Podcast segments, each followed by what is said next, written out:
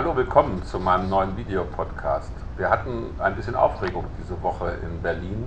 Die CDU-CSU hatte eine neue Sicherheitsstrategie für Deutschland vorgelegt und darüber wurde am Mittwoch, am 7. Mai auch im Bundestag eine ziemlich heftige Debatte geführt. Die CDU-CSU will einige Neuerungen, will einige Änderungen.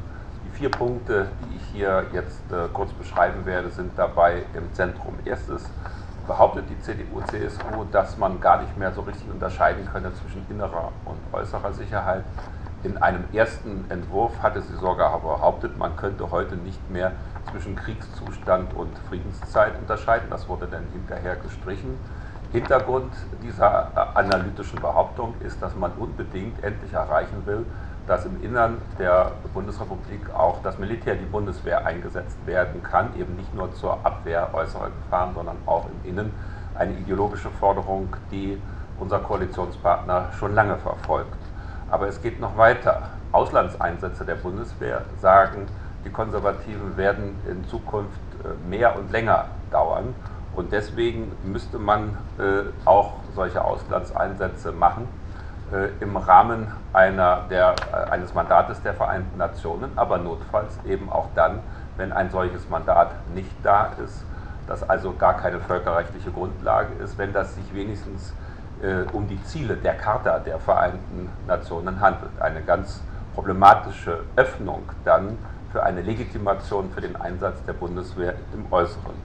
Und äh, die CDU-CSU stört auch, dass wir eine sehr strenge Regelung haben, was äh, die Mithilfe und die Mitwirkung des Parlaments bei Auslandseinsätzen angeht.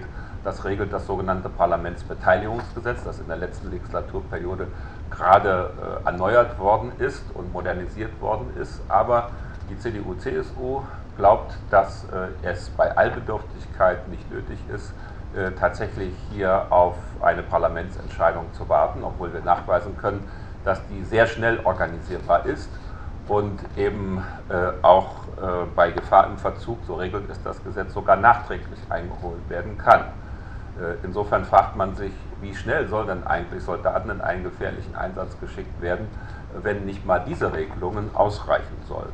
Und das Ganze gipfelt dann in der vierten Forderung, nämlich einen nationalen Sicherheitsrat beim Bundeskanzleramt einzubringen, ein Entscheidungsorgan, ein zentrales Entscheidungsorgan, was äh, den äh, Grundgesetzprinzipien der Ressortverantwortung widerspricht, wozu man also wahrscheinlich sogar das Grundgesetz ändern müsste.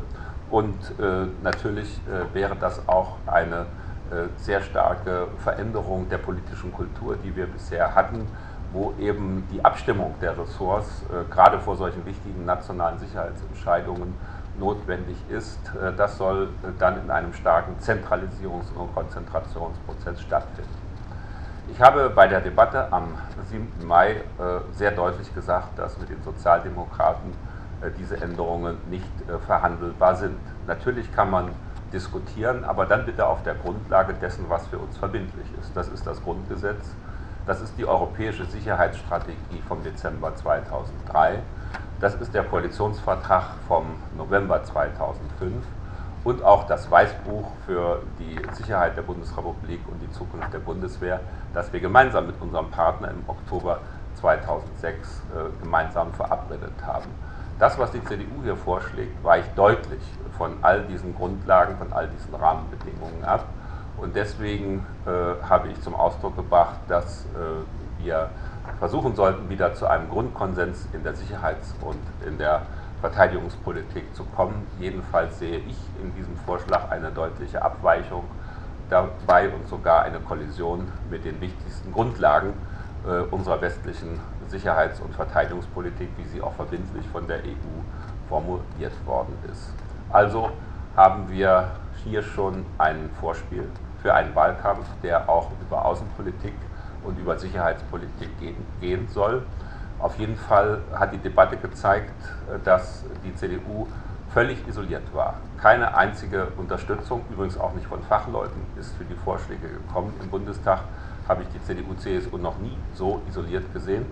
Und so halb ist es auch schon wieder zurückgezogen. Die Kanzlerin hat gesagt, auf keinen Fall werden Entscheidungen in dieser Legislaturperiode gemacht, wenn überhaupt dann in der nächsten. Und die Sprecher der CDU, CSU haben eher gesagt, naja, man könnte doch mal diskutieren. Dazu sind wir natürlich bereit.